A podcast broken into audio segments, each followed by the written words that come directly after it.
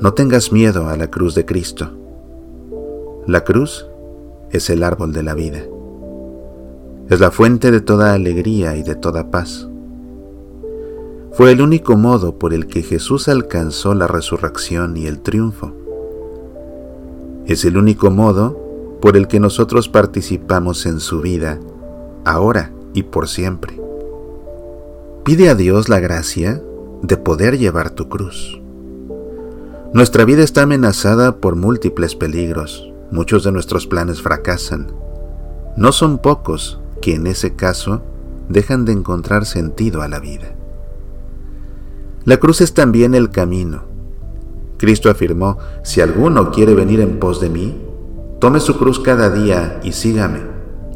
La cruz es pues el sendero de la vida de cada día. Es en cierta manera la compañera de nuestra vida. De cuántas maneras la experiencia de tomar la cruz de cada día se nos presenta a cada uno de nosotros. Se la puede llamar de varios modos y con nombres diversos. Con frecuencia, el hombre se estremece y no quiere pronunciar este nombre, la cruz. Busca otras expresiones, otros apelativos. No tengas miedo a la cruz de Cristo.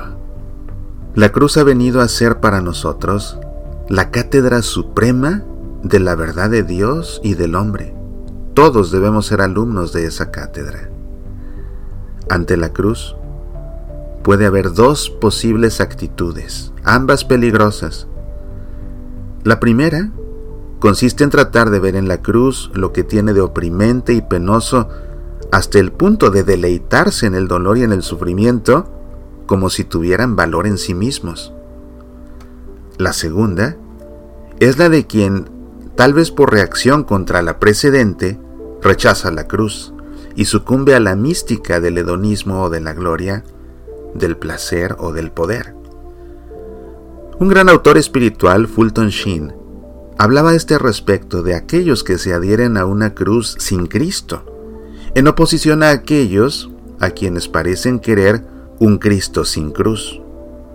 Ahora bien, el cristianismo sabe que el redentor del hombre es un Cristo en la cruz y por tanto, solo es redentor a la cruz con Cristo.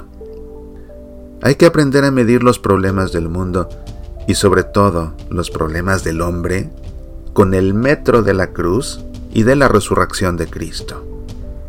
En el centro de tu vida actual está la cruz. Muchos huyen de ella, pero quien pretende escapar de la cruz no encuentra la verdadera alegría. Los jóvenes no pueden ser fuertes, ni los adultos permanecer fieles si no han aprendido a aceptar una cruz. A los enfermos se les ha puesto una cruz sobre los hombros.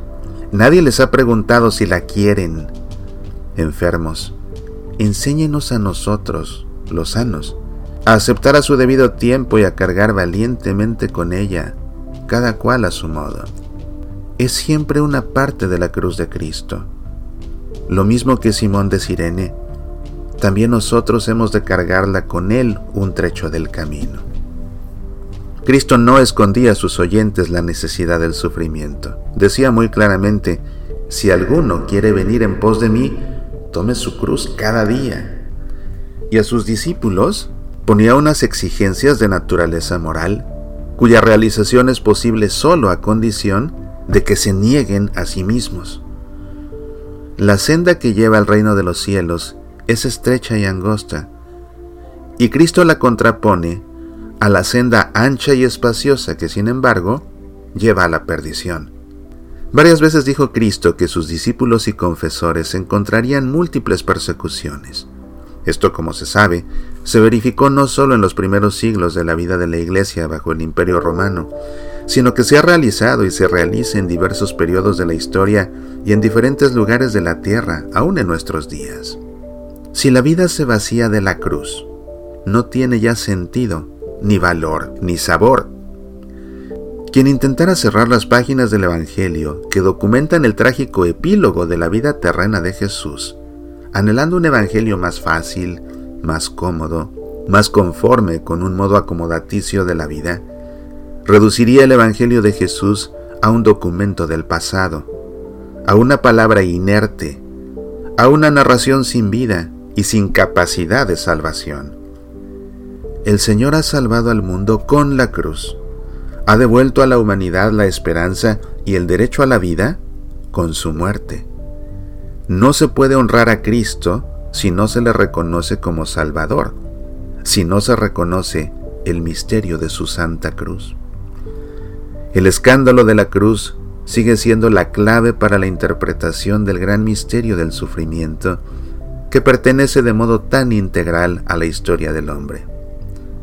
Hay que vencer una grave tentación, la de quitar del Evangelio la página de la cruz. La cruz con Cristo es la gran revelación del significado del dolor y del valor que tiene en la vida y en la historia. El que comprende la cruz, el que la abraza, comienza un camino muy distinto del camino del proceso y de la contestación a Dios. Encuentra más bien en la cruz el motivo de una nueva ascensión a Él por la senda de Cristo, que es precisamente el Via Crucis, el camino de la cruz tiene el poder de transformar la vida de todos y cada uno de nosotros en una gran victoria sobre la debilidad humana. Las limitaciones físicas que experimentamos pueden ser transformadas por el amor de Cristo en algo bueno y bello. Pueden ser dignas del destino para el que hemos sido creados. El mandato que encontramos en otro pasaje de San Pablo, que dice, glorifiquen a Dios en su cuerpo, no se aplica solo a la conducta moral de los que estamos físicamente bien. Lo mismo que Cristo glorificó al Padre, abrazando la cruz con amor perfecto, también tú, a través del poder de ese mismo amor, puedes glorificar a Dios en tu cuerpo, sin dejarte vencer por las dificultades y el dolor, y sin caer en el desánimo o en otras limitaciones. Podemos poner nuestra mirada en Él, precisamente en el sufrimiento, en la enfermedad y en la fragilidad de la vejez. Y puesto que Él tomó sobre sí el sufrimiento a causa de nuestros pecados, podemos incluso volver nuestra mirada hacia Él cuando experimentamos nuestros fallos, nuestra debilidad y nuestros pecados. Quien ponga su mirada en Él, escuchará su voz. Sígueme, ven Toma parte con tu sufrimiento en esta obra de salvación del mundo que se realiza a través de mi sufrimiento, por medio de mi cruz. A medida que el hombre toma su cruz, uniéndose espiritualmente a la cruz de Cristo, se revela ante él el sentido salvífico del sufrimiento. La cruz significa entregar la vida por el hermano para poder salvarla junto con la suya. La cruz significa, el amor es más fuerte que el odio y la venganza. Es mejor dar que recibir. La entrega es más eficaz que la exigencia. La cruz significa, no hay fracaso sin esperanza, sombras sin luz, tormenta sin puerto de salvación. La cruz significa, el amor no tiene fronteras. Sal al encuentro de tu prójimo y no olvides al que está lejos. La cruz significa, Dios es siempre más grande que nosotros los hombres, más grande incluso que nuestro fracaso. La vida es más fuerte que la muerte. Todos estos han sido pensamientos y exhortaciones de San Juan Pablo II acerca de la cruz que debemos cargar en nuestra vida si es que queremos seguir a Cristo Jesús. Soy Mauricio Pérez, estas son Semillas para la Vida.